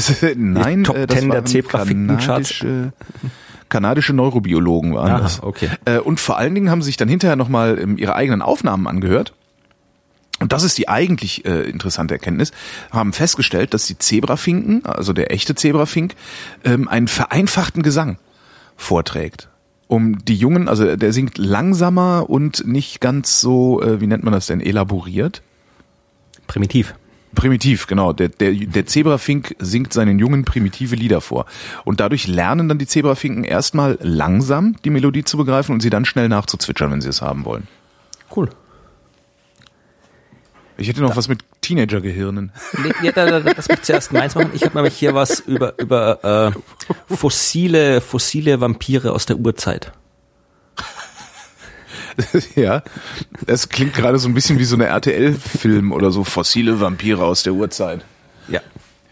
Nein, da geht's um, äh, um das äh, Gryogenium. Das ist äh, ziemlich lange her, äh, knapp 800 Millionen Jahre. Also da, da war das Leben noch nicht noch nicht ganz so weit. Da gab's im Wesentlichen, da geht's um äh, im Grand Canyon haben da Wissenschaftler aus Kalifornien, ja Kalifornien, äh, haben dort äh, wirklich so quasi mikroskopische Fossile, Mikrofossilien untersucht und gefunden und haben festgestellt, äh, da- dass es da so ein paar so, Eukaryoten, also so Einzeller halt Dinger Ja. und äh, Amöben und haben da in diesen Amöben quasi äh, Löcher gefunden. Winzige, winzige Löcher, mikro, mikro groß. Und äh, das sind die gleichen Spuren, die man auch heute noch findet bei den sogenannten Vampirellidae. Vampirellidae. Vampirelli.de. Darum versuche ich immer zu vermeiden, die, die Fachnamen äh, der Sachen zu Ja, man sagen. müsste halt, wenn man mal Latein könnte, dann wäre das vermutlich kein Problem, das auszusprechen, aber das kann ich leider nicht. Vampirelli-Day. Wie auch immer. Es sind äh, wasserbewohnende Amöben und äh, die bohren quasi die, die Zellwände ihrer Opfer an und dann saugen die halt aus. Also wie halt, wie halt Vampire. Und äh, es ist noch nicht klar, sagen die Wissenschaftler, ob diese kryogenischen Mini-Vampire mit den heutigen verwandt waren oder nicht, aber äh, es zeigt halt auf jeden Fall, dass es auch damals schon in, wirklich in diesem allerfrühesten Stadium quasi schon sowas wie Jäger und Beute und, und äh, Waffen quasi gegeben hat, äh, weil es nämlich nachher, also die, die Zeit, die danach kam, das Ediacarium, das äh, das war das, wenn du dich, haben wir da schon darüber geredet, die E- Ediacara-Fauna, diese vollkommen absurden äh, Viecher, die sie da irgendwie in den Fossilien gefunden haben, in Kanada, diesen Borges Shelves, wo sie irgendwie diese, da gab's, wo sie diese, diese Ich erinnere mich nicht dran, aber das heißt bei mir immer nichts. Ich erinnere mich Ja. an nichts. also das war auf jeden Fall, da hat man das erste, das war, wie man das damals rausgefunden hat in den 40er Jahren, äh, hat man eben, da hat man, das war quasi, äh, doch bevor quasi die eigentlichen Fossilien alle kamen, da, das war quasi das, der Teil, der immer gefehlt hat, also zwischen quasi irgendwelchen Schleim im Wasser und jede Menge Viecher, die rumlaufen. Dazwischen war die Ediacara Fauna und das waren halt wirklich äh, äh, ja, vollkommen, vollkommen absurde Tiere, wenn du die mal googelst nach, nach Ediacara Fauna, das sind wirklich absurdeste Tiere. Und ein Teil, ein Grund, warum die so absurd aussehen, war, dass die halt die halt damals irgendwie falsch zusammengesetzt haben, ja, also irgendwie den Hinterteil von dem einen Fossil, irgendwie haben sie gedacht, also, aber die schauen, aber selbst die, die richtig sind, äh, schauen halt wirklich noch absurd aus und Natur, Naturhistoriker erstmal betrollen. Und äh, aber wie gesagt, äh, da haben die gemeint, also da, da hat man diese ganzen klassischen äh, Spuren von von äh, Jagd und Angriff und Verteidigung und Räuberbeute, die hat man halt damals noch nicht gefunden, weil dann müsstest du irgendwie auch in den in den äh, Fossilien eben halt eben sowas, keine Ahnung, wie Zähne, Stacheln, Panzer und sowas Ja. finden, was man da nicht gefunden hat, weil die eben die Ediacara-Fauna halt alles anscheinend so, so, so, so weiches, schwabbeliges äh, Ge- Getier war und zumindest haben die halt jetzt mit dieser kryogenischen äh, Vampir-Dinger gezeigt, dass es halt irgendwie so Jägerbeute anscheinend doch schon irgendwie vorher gab und auch eine entsprechende Diversifizierung, bevor dann wirklich die ersten das rauskam, was man wirklich als, als erste Tiere bezeichnen kann. Aha. Und wenn ich schon beim Thema bin, dann kann ich auch gleich nochmal ein schönes Buch empfehlen, falls noch jemand ein Buch von Sommer braucht. Es gibt ein wunderbares Buch, wo die ganze Fossilgeschichte erzählt wird, also jetzt dann eher die, Oh. die, die speitere, weitere Entwicklung, also wo es dann von den Dinosauriern, quasi die Entdeckung der Dinosaurier eigentlich. Das hat geschrieben Deborah Cadbury, falls du die kennst. Cadbury kenne ich nur diese Schokoladenfirma. Ja, äh, ich weiß nicht, ob das, äh, das stimmt, die macht Schokolade. Ich weiß, Cadbury schreibt, hat einen ganzen Haufen wunderbare Bücher geschrieben und unter anderem eines heißt äh, The Chocolate Wars. Ach, Da was? geht's um äh, from, from Cadbury to Kraft. 200 Jahre of sweet success and bitter rivalry. Ich weiß nicht, vielleicht ist die verwandt mit denen. Aber jeden Fall ist, glaube ich, ihr, ihr ja, es ist auch schon fünf Jahre alt. Aber die, hat- die schreibt ja generell so, so, so Bücher über Wissenschaftsgeschichte eigentlich. So Space Race ist wunderbar, so wo sie also die Geschichte des, des äh, wie heißt denn Space Race auf Deutsch? Äh, Welt, Wettlauf um den äh, Weltwettlauf im All, genau, die Genau. Kommunisten gegen USA. Also das, da ist, das Buch, was sie geschrieben hat. Und äh, ein Buch, was eben mir persönlich am besten gefallen hat, das ist, äh, gibt sogar auf Deutsch. Auf Deutsch heißt äh, Dinosaurierjäger, der Wettlauf um die Erforschung der prähistorischen Welt, ist aber, glaube ich, nur noch gebraucht erhältlich. Muss ist nur noch gebraucht erhältlich, aber für echt kleines Geld, wie ich hier gerade glaube. Und auf äh, Deutsch, äh, auf Englisch im Original heißt es eben The Dinosaur Hunters. Und äh, da ist es für ein Kindle, glaube ich, noch, wie ich gerade sehe, für ein Kindle noch erhältlich und so. Also das ist auf jeden Fall wirklich ein wunderbares Buch. Da geht es halt irgendwie so im 19. Jahrhundert, wo sie halt irgendwie die Geschichte dieser ersten äh, Dinosaurier-Fossilien-Forscher äh, erklärt, Gideon Mantell und die, die äh, Mary Anning, falls du von der schon mal gehört Nee. hast. Das aber, das war im Prinzip eigentlich, eigentlich gar keine wirkliche Wissenschaftlerin am Anfang, sondern einfach halt irgendwie im Prinzip, äh, die hat halt irgendwie an der Küste von England gewohnt und ist da immer, also die hat keine wissenschaftliche Ausbildung oder sowas gehabt, sondern ist da halt irgendwie einfach äh, da halt immer am Strand rumspaziert und hat da halt Unmengen Fossilien gefunden ja, und ausgegraben und war halt wirklich einer der ersten, die halt da, da äh, sich darum gekümmert hat, dass die Fossilien quasi äh, ja, dass, dass, dass man sich da wirklich die Wissenschaft, die sortiert und alles, also die hat, ist quasi so ohne entsprechende Ausbildung zu einer der ersten, ersten Paläontologinnen geworden, mehr oder weniger. Und das ist wirklich eine, eine ziemlich coole Geschichte. Und äh, vor allem, aber du kennst sicherlich den, den englischen Zungenbrecher, She sells seashells on the seashore. Nee, den habe ich jetzt auch gerade zum ersten Mal gehört. Nicht? Also das, ich krieg dann hin. She sells seashells on the seashore. Der Shelch, sie, der Shells, she sells are seashells, I'm sure. So if she sells seashells on the seashore, then I'm sure she sells seashore shells. Aber ich sag mal, es geht um eine Frau, die halt irgendwie Muscheln am, am, am, an der Küste verkauft und das, man geht eben davon aus, dass eben dieser, dieser, äh, dieser Zungenbrecher quasi von, von Mary Anning äh, inspiriert worden ist, weil die halt wirklich Fossilien gesammelt hat an der Küste, unter anderem auch versteinerte Muscheln und so Kram und dann eben verkauft hat. Ja, also she sell, she sold seashells on the seashore. Ja, gibt's jedenfalls gibt's das gebraucht für irgendwie unter einem Euro bei Amazon, was ich ganz cool finde. Also wie gesagt, äh, auf jeden Fall kaufen. Es ist wirklich so ein wunderbares Buch, was man im Sommer Ist so das, schön lesen kann. Äh, sind da Abbildungen drin? Will man die Abbildungen haben oder ist es auch gut, wenn man sich in digital kauft? Uh, das ich habe schon lange nicht mehr. Ich habe schon lange, ich habe schon ewig, dass ich es gelesen habe. Ich weiß gar nicht, Okay. ob da Abbildungen drin sind. Aber gute Frage. Weil ich finde ja gerade bei, bei, bei so Sachen finde ich ja immer Kindle ganz angenehm dann letztlich. Gibt es irgendwo? Ehrlich gesagt keine Ahnung mehr. Ah, wurscht. Hier, apropos Altertum. Ähm, britische Wissenschaftler haben sich ähm, angeguckt, äh, Steinformationen vor der griechischen Insel Zakynthos oder wie auch immer man sie ausspricht. Da gibt's äh, sehr, sehr beeindruckende Steinformationen, die aussehen wie die Basen von, von antiken Säulen, die aussehen wie gepflasterte Wege und wie Mauern und sowas. Ähm, wurde auch sehr lange davon ausgegangen, dass es sich dabei um eine versunkene Zivilisation handelt. Also wahrscheinlich Atlantis, im, im Zweifelsfall was alles Atlantis. Ähm, haben gedacht, antike Hafenstadt und so, haben sich das Ganze dann nochmal angeguckt und ähm, sind dabei nicht auf Spuren von Leben gestoßen, also sowas wie äh, Tonscherben und Scheiß, was halt sonst immer rumliegt, wenn irgendwo mal Antike Roboter haben da gebaut. Genau, antike Roboter. Also genau. Erich von Däniken kommt da jetzt ins Spiel. Verdammt. Das hätte ich mir vorher überlegen müssen. Naja. Äh, also lag halt nichts rum. Also die hatten halt nur diese, diese Bauwerke, beziehungsweise ja, diese, diese, diese Säulen und diese, diese Wege und Pflasterungen und sowas alles. Ähm, haben dann nochmal ein bisschen genauer hingeguckt und dann ist ihnen aufgefallen, ähm, und zwar haben sie äh, die Mineralzusammensetzung dieser Dinge sich angeguckt, also dieser dieser Säulen oder vermeintlichen Säulen. Dabei ist ihnen aufgefallen, dass äh, es äh, fünf Millionen Jahre alte Gesteinsformationen sind. Damals gab es noch keine Zivilisation. Auch da würde Erich von Däniken möglicherweise widersprechen. Also damals gab es noch keine Zivilisation und ähm, gleichzeitig haben sie irgendwie Rückstände davon gefunden, dass äh, Mikroorganismen an diesen komischen Erosionserscheinungen beteiligt waren äh, und darum diese Sachen so aussehen. Das ist halt ganz witzig, also finde ich jedenfalls. Das haben wahrscheinlich die Vampire. Also das Ding, ne, also wenn jetzt demnächst auf äh, irgendwie einem dieser Sender mal wieder die Doku kommt, in der erzählt wird, dass vor der griechischen Insel Zakynthos eine ähm, versunkene Stadt liegt, stimmt halt nicht. Ja. Wer weiß, vielleicht liegt einer, aber nicht die. Stimmt halt nicht, hat auch lange nicht mehr veröffentlicht, fällt mir dabei ein.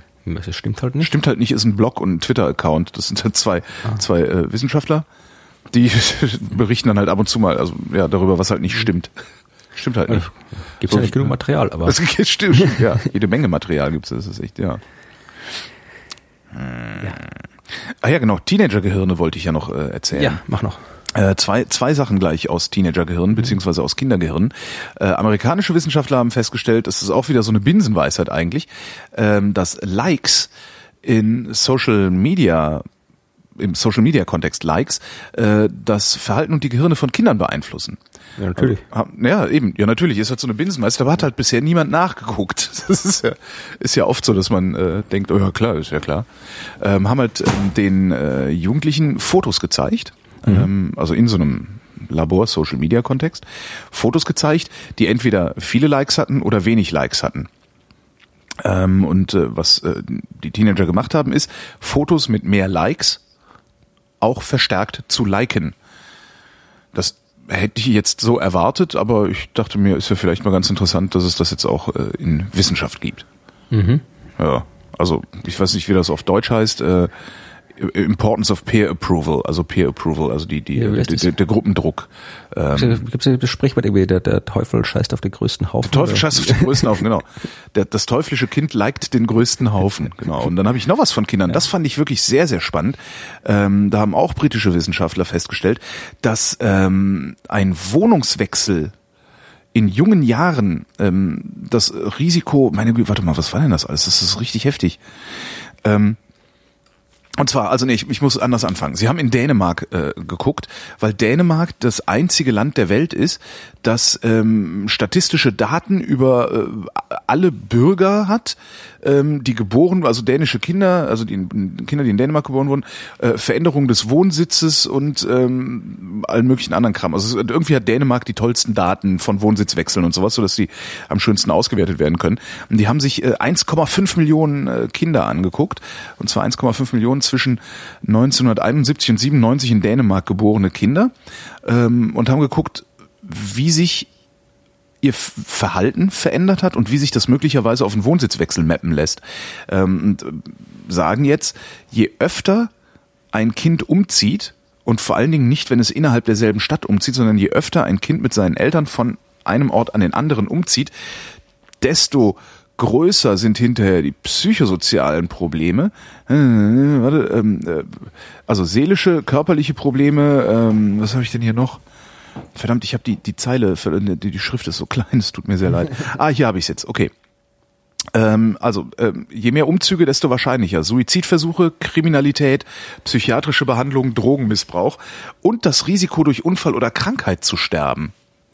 Was ich total klasse finde. Also äh, völlig faszinierend. Dann haben sie sich gedacht, naja, kann mal sein, dass die, dass die Leute äh, so viel umziehen müssen, weil sie besonders arm sind und Wollte ich ständig grad sagen. rausgehen. Wollte ich sagen. Haben sie rausgerechnet. Aha, okay. Ich sage, Cool, ne? Also Bildungsstand, also äh, ähm, Zitat, entgegen der Erwartungen verstärkten ein geringes Einkommen oder ein niedriger Bildungsstand und unsichere Beschäftigungsverhältnisse der Eltern die negativen Folgen von Umzügen nicht. Cool, ne? Ja, ich, ich überlege, ich überleg, warum das so sein könnte. Äh, Was? naja, wenn du, weiß ich nicht, wenn du, wenn du überlegst, also für unser eines Umziehen ja jetzt nichts Besonderes mehr, weil wir haben, also ich bin ich bin 46, habe in in drei verschiedenen Städten gelebt, äh, und bin innerhalb dieser Städte auch reichlich umgezogen und so. Ähm, ich bin in der Lage, mich an eine Aber neue als Kind Umgebung bist du doch irgendwie als Kind. hab als Kind nicht, aber ich bin in der Lage, mich an eine neue Umgebung sehr schnell zu gewöhnen. Ähm, aber wenn du irgendwie, weiß ich nicht, sechs Jahre alt bist oder so und tatsächlich nur eine Umgebung kennst und dein Aktionsradius ja auch entsprechend klein ist, also ein sechsjähriges Kind, wie weit um seine Wohnung herum bewegt es sich normalerweise? Ja, f- Vielleicht, sagen wir mal, einen Kilometer Radius, äh, Aktionsradius hat so ein Kind. Und wenn du dieses Kind dann in eine komplett neue Umgebung packst, wo auch überhaupt kein Bezug mehr ist, also die, wo die einzige Bezugsperson nur noch die Eltern sind, ich könnte mir vorstellen, dass sich das erstmal irgendwie aus der Bahn wirft. Stimmt, ja. Aber oder die Dänen sind komisch, hatten wir letztes Mal schon. Ja, der Däne, Das- ne? da ist er wieder. Ja, Dänische Sauerstoffkinder, das ist alles furchtbar. Ich habe ich hab nix mehr. Ich habe Oh, noch, ich hab noch ein bisschen, bisschen Werbung habe ich noch. Ja, dann, dann mache ich jetzt erstmal weiter mit meinen Kurzmeldungen. Aber das ist interessante Werbung. Okay, dann kann, kannst du ja am Schluss machen, dann können die Leute vorher ausmachen, weil es Werbung ist. Nee, äh, äh, erzähl mal. Nee, es geht, es geht um, um Formeln. Ich schreibe jetzt für spektrum.de eine wöchentliche Kolumne, Oh. in der ich äh, erzähle, äh, warum mathematische Formeln cool sind. Heißt, Ja. Entschuldigung, nee, ich, ja. nein, das Ding ist, Das ist halt genau einer meiner Angstgegner in der Schule gewesen, Ja, ja, nee, Mathematik. nee, warte mal. Das heißt irgendwie, genau darum geht's ja, ja. Dass irgendwie Leute halt irgendwie Formeln denken, so, oh mein Gott, da ist ein Gleichzeichen, Hilfe, schnell weglaufen. Alles, was ich meine, dass das äh, erstmal, ja, dass halt in der Schule äh, keine Mathematik unterrichtet wird oder oft nicht. An- sondern halt andersrum, andersrum, pass auf. Nur langweiliges Rechnen. Pass auf, das Einzige, was ich noch verstanden hatte, war Analysis. Danach bin ich äh, katastrophal abgeschmiert. Kann ich Mathematik lernen, wenn ich das lese, was du schreibst? Äh, Es geht nicht darum, ich wollte gerade erklären, was ich schreibe. Also es kommt in, es kommt quasi in meiner, in diesen Kolumnen kommt erstmal genau nur eine einzige Formel vor pro Kolumne. Also ich suche mal eine Formel und erzähle, warum das jetzt quasi was daran interessant ist und nicht nur jetzt quasi ich sitze nicht da und erkläre, ja, ich, ich beweise dir nicht oder ich leite nicht ab, ich mache keine Mathematik. Also ich, ich, man versteht halt nachher, warum die Formel so ist, wie sie ist und warum sie interessant ist. Denn das Problem ist ja, dass die Formeln sind ja das eigentliche Interessante. Ja? Wenn du irgendwie so wissenschaftliche Berichte schon anschaust, das ist halt hier das erste Bild von diesem Dings und hier mikroskopische Ausnahme von, von diesem Dingens. Also du siehst halt immer welche Bilder, aber die Bilder, Bilder sind Daten und Formeln sind das, was wirklich ist, weil die Formel gibt dir an, wie die Dinge zusammenhängen. Die Formel sagt dir, wie die Natur funktioniert. Ja. Die Bilder sagen dir, wie sie ausschaut, das sind Daten und die Formeln sagen dir, wie die Natur, wie das Universum funktioniert. Und deswegen sind die Formeln das eigentliche, die eigentliche Grundlage, das eigentliche Fundament der jeder Wissenschaft, weil die Formeln, das sind, was die Wissenschaft ist. Die Formeln sagen dir, wie die Wissenschaft funktioniert. Und äh, deswegen finde ich die halt wirklich äh, sehr, sehr faszinierend. Und die Kolumnen, die ich schreibe, äh, ich meine, ich habe jetzt gerade mal eine erschienen, aber ich habe ziemlich schon drei geschrieben, glaube ich, die nun in den nächsten Wochen erscheinen werden. Äh, Da probiere ich halt einerseits, es ist jetzt ein bisschen, mal ein bisschen so mit, mit persönlichen Einschlag, also ich erzähle halt auch, wie, wie ich jetzt gerade persönlich zu dieser Formel gekommen bin und dann halt, warum die halt so, was halt das beeindruckend ist. Also in der ersten Folge war es jetzt äh, die, äh, die Feldgleichungen der allgemeinen Gravitätstheorie, ja, die du ja eigentlich extrem komplizierte Gleichungen sind. Ich meine, da rechnen die Leute seit, seit 100 Jahren dran und schreiben immer noch riesige Computerprogramme, um die Gleichungen zu lösen. Aber wenn es die äh, Was heißt, was, was heißt eigentlich eine Gleichung lösen? ja, wenn du eine Gleichung hast, wie, was weiß ich, äh, du hast eine Gleichung, die beschreibt den Zusammenhang zwischen irgendwas. 1 plus x gleich y. Ja, gut, das ist, ja, ich wollte es eher ein bisschen nicht, das ist wieder so, wie das ist mit der Mathematik, dann sagen Ah, wir, okay. ganz- dann sagen wir irgendwas mit viel x plus drei Fünftel. Den schlechten, in den schlechten Fernsehsendungen, Ja. äh, kannst du mal gucken, wenn da irgendwo Mathematikunterricht ist, dann stehen an den, an den Tafeln oder sowas, dann stehen da immer Sachen drauf, die, die nicht mal, die nicht mal mathematisch Sinn machen. Ja? Also das ist irgendwie die Gleichung ohne ist Gleichzeichen oder irgendwas. Also komplette App, wo die denken, da wir schreiben einfach hinten Zeug drauf, das keiner Sau versteht, mit vielen irgendwie Symbolen drauf, dann passt das schon, das ist ja nur Mathematik. Nee, also eine Gleichung gibt einen Zusammenhang an, ja, keine Ahnung. Das ist das, äh, Newtonsche, zweite Newtonsche Axiom. Kraft ist Masse mal Beschleunigung. Ja. Ja. Wenn ich eine Masse beschleunige, dann ist dafür eine Kraft verantwortlich. Jede Kraft kann ich, äh, das, das gibt einen Zusammenhang. Wenn ich jetzt quasi habe, ich habe, ich habe, äh, ich habe Gleichung lösen heißt in dem Fall, äh, du hast eine, eine gegebene Masse, du weißt, ich beschleunige die Masse mit der und der Beschleunigung, welche Kraft brauche ich dafür? Ja. Das ist eine Weg, die Gleichung zu lösen. Oder ich habe die und die Kraft, welche Beschleunigung kommt daraus? Also einfach, du, du hast eine Gleichung, die die Zusammenhänge zwischen äh, Größen angibt und du willst mit dem, was du kennst, das rausfinden, was du nicht kennst. Ich hätte es nicht schöner erklären können, ja. Und äh, diese ja. Und die, die, die Einsteинschen Feldgleichungen, wie gesagt, die sind wirklich wahnsinnig kompliziert. Das sind halt diese aberwitzig langen Dinger, die eine komplette Tafel voll kritzeln, oder? Ja, aber äh, das genau darum Das ist so, ich, wenn, wenn ich sowas sehe, denke ich mir immer, das kann doch kein Mensch, das ist doch unmöglich zu verstehen. Ich, lass, ja, Entschuldigung. Mich genau. fasziniert das so sehr. Ich würde das gerne begreifen. Ja, das Ding ist, wenn du die Einsteinsche Feldgleichung aufschreibst, kannst du sie im Prinzip mit drei Zeichen aufschreiben. Ja? Also drei, drei, äh, drei, drei Symbole und ein Gleichheitszeichen. U gleich R mal I. Ja, das sind natürlich die Einsteinschen Gleichungen. Ja, ja, das ist, das, das ist äh, Strom und Widerstand und Strom. Nee, also im Prinzip ist es, äh, es geht nämlich in dem Fall ging es um, um Tensoren. Ich habe das hier, die, die erste Vorlesung, die ich in, beim Studium besucht habe, die hieß Einführung in die Tensorrechnung.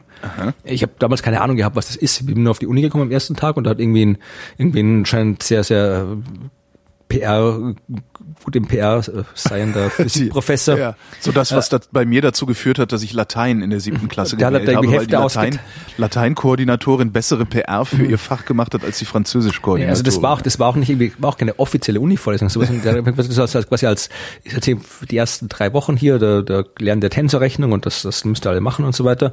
Und dann sind wir da gesessen und habe ich gelernt, was Tensoren sind, ja. Äh, Und äh, weißt du, was ein Tensor ist? Nö. Weißt du, was ein, aber ein Vektor kennst, oder? Äh, ja. Mathematisch. Also Mhm. Vektor ist halt was, wenn du halt irgendwie äh, eine Geschwindigkeit zum Beispiel, ja, dein Auto, wenn du Genau. ein Auto durch die Gegend fährst. Und eine Richtung. Dann, fähr- dann genau, dann hast du halt irgendwie, ja, und kannst du quasi, die, die, das Auto fährt halt irgendwie, wenn du jetzt quasi ein Koordinatensystem nimmst, das halt irgendwie mit Nord, Süd, Ost, West hast, dann fährt dein Auto durch die Gegend und das fährt halt mit einer gewissen Geschwindigkeit Richtung Norden, mit einer gewissen Geschwindigkeit Richtung Osten. Und äh, keine Ahnung, wenn du jetzt direkt nach Norden fährst, dann ist deine Geschwindigkeit Richtung Osten gleich null. Wenn du ein bisschen schräg fährst, dann hast du halt, also du hast einfach irgendwie, wenn du eine, wenn du eine Größe hast, die halt äh, richtungsabhängig ist, dann hast du halt irgendwie in dem Fall im dreidimensionalen Raum drei Zahlen, die du brauchst, um die Größe darzustellen. Und diese drei Zahlen ordnest du halt mathematisch formal in einer Spalte an, mit einer Klammer rundherum und das nennt sich Vektor. Ein Tensor ist das gleiche, nur allgemeiner. Ja, also ein, ein Vektor ist ein Tensor erster Stufe. Ein Tensor zweiter Stufe ist eine Matrix. Eine Matrix, weißt, viele kennen leider den komischen Film, glauben alle Matrix ist irgendwas wahnsinnig philosophisch, äh, Computermaß-Dingens. So Matrix ist nicht nur ein Koordinatensystem. Eine Matrix ist ein, ist, ist das zweidimensionale Äquivalent zu einem Tensor. Ja? Eine Matrix sind einfach Zahlen in einem zweidimensionalen Raster angeschrieben. Ja. Wenn du halt irgendwie Dinge hast, die, die sich halt irgendwie zum Beispiel äh, die, die, da, da sind wir jetzt wieder bei der Einsteinschen Feldgleichungen. Ja, also der, die Einsteinschen Feldgleichungen sagen, die Krümmung beschreiben, wie der Raum sich krümmt in Anwesenheit von Masse und Energie. Ja, und mhm. äh, wie sich dann äh, die Massen bewegen anhand der Raumkrümmung. Das heißt, du brauchst in dieser Gleichung einerseits etwas drin, was dir beschreibt, äh, wie der Raum krümmt, gekrümmt ist und andererseits, äh, wie Energie und Massen den Raum krümmen. Das sind die Sachen, die du brauchst. Und äh, diese äh, sie werden in den Einsteinschen Feldgleichungen eben beschrieben durch den Einstein-Tensor und den Energieimpuls-Tensor meistens mit G und T abgekürzt. Mhm. Und das ist im Prinzip der Einsteinsche Feldgleichung. G ist gleich T. Und dann ist noch so ein Kappa dabei, das ist die Einstein-Konstante. Da sind halt auch irgendwie ein paar äh, Naturkonstanten drin. Also G ist Kappa mal T.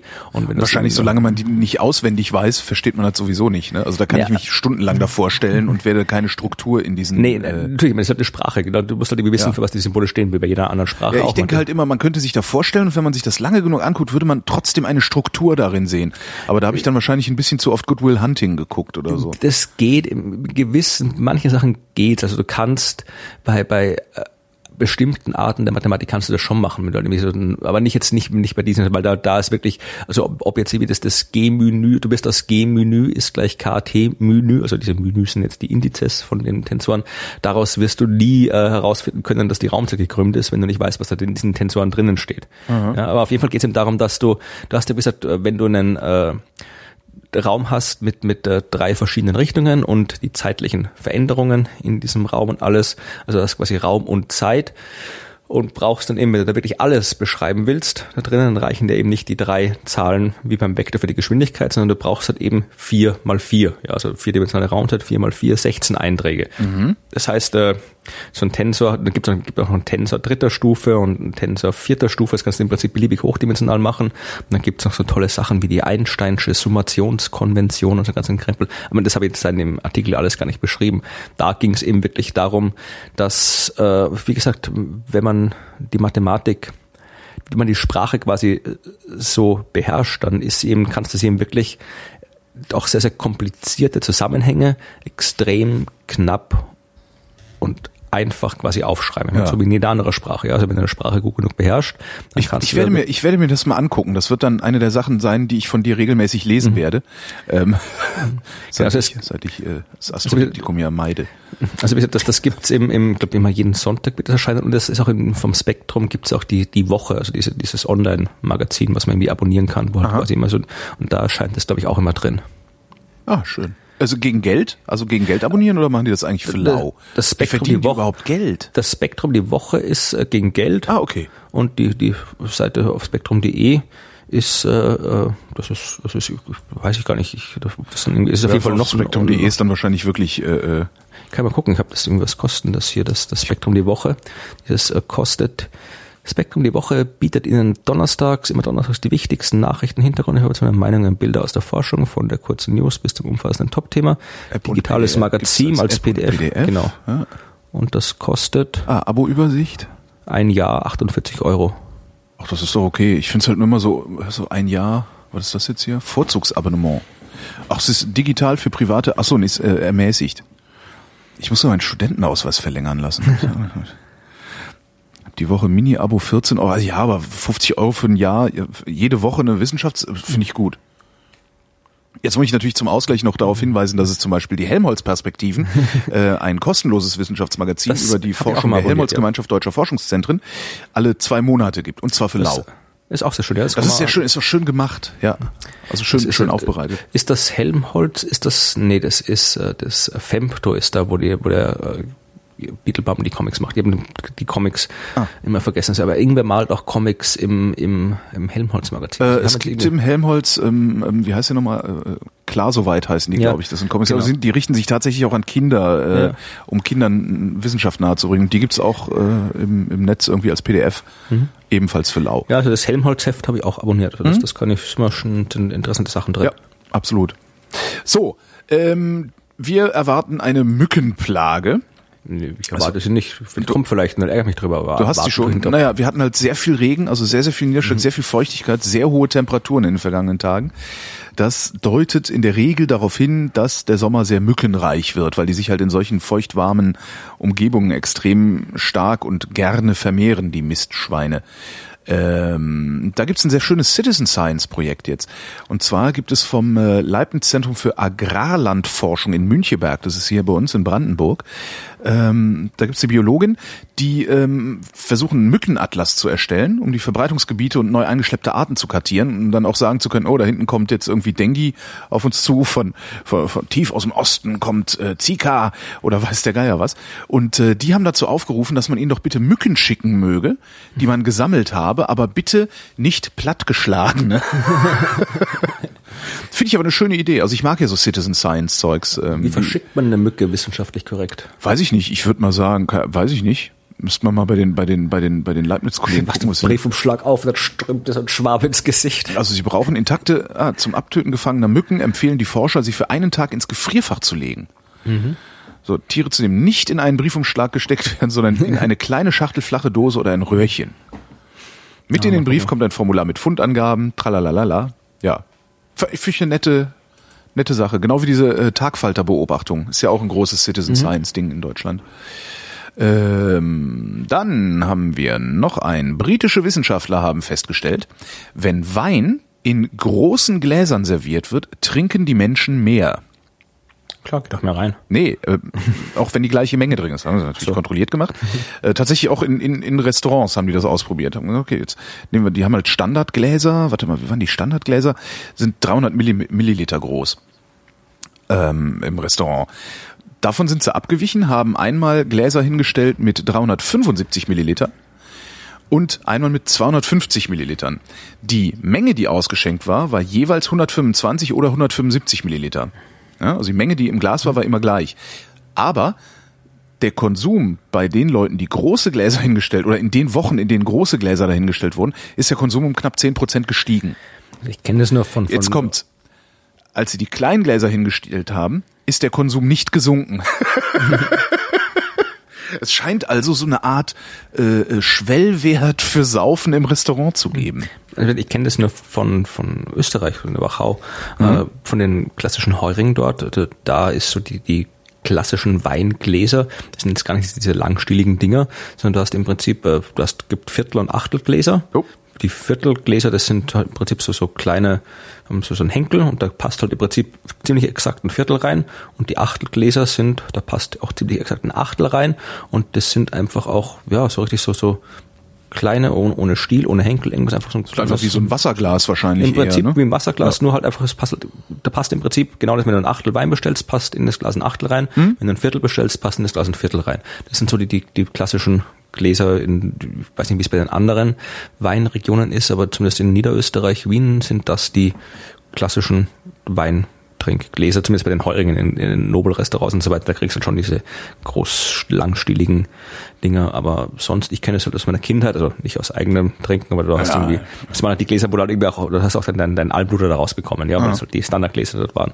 Das, so ein Achtelglas ist, ein, da geht ein Achtel rein, ein Viertelglas geht ein Viertel rein, also irgendwie Gläser, wo man nicht, nicht das reintut, was reingeht, sondern nur irgendwie so einen Schluck reinfüllt, die ich, ich, irgendwie, ich bestelle die selten, fällt mir gerade auf, wie du das so erzählst, fällt mir gerade auf, dass ich fast nie, also fast nie, aber äußerst selten einzelne Gläser Wein bestelle, wenn ich irgendwo bin, wo ich Wein trinke. Ein Liter das ist entweder, Flasche na, Wein und ein Strohhalm, oder was? Entweder, nee, entweder bestelle ich eine ganze Flasche, weil wir zu zweit oder mehr sind. Also ich finde, ab zwei Leuten kann man durchaus äh, eine Flasche, schafft man dann. Das sind dann 350 Milliliter pro Nase das, oder 375. 375, 375, je nachdem, 07 bis 075 sind die ja groß. Das äh, ist zu schaffen an so einem Abend. Und ansonsten, wenn ich irgendwo mit Italiener sitze, mir ist ein Glas meistens zu wenig. Das heißt, ich bestelle sowieso direkt ein Viertel. So, und kriegt dann aber ein normales Weinglas und dann so eine kleine Viertel-Liter-Karaffe dazu. Oder einen halben, äh, eine Halb-Liter-Karaffe oder sowas. Aber so Einzelgläser? Lange nicht gemacht. Ich war lange in keiner Weinbar, daher kommt das. Also ich kenne es von den Heugen, da normalerweise bestellst du halt irgendwie, irgendwie klassischerweise setzt du immer am Tisch, bestellst irgendwie einen Liter Rotwein, einen Liter Weißwein, einen Liter Wasser Genau. und dann irgendwie pro Nase ein Glas dazu. Jo. Und dann war's das und dann hast du halt die Gläser dazu. So macht man das.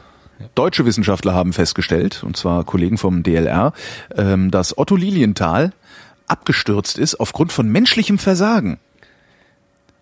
Schön, oder? Was hat man Die- bisher gedacht?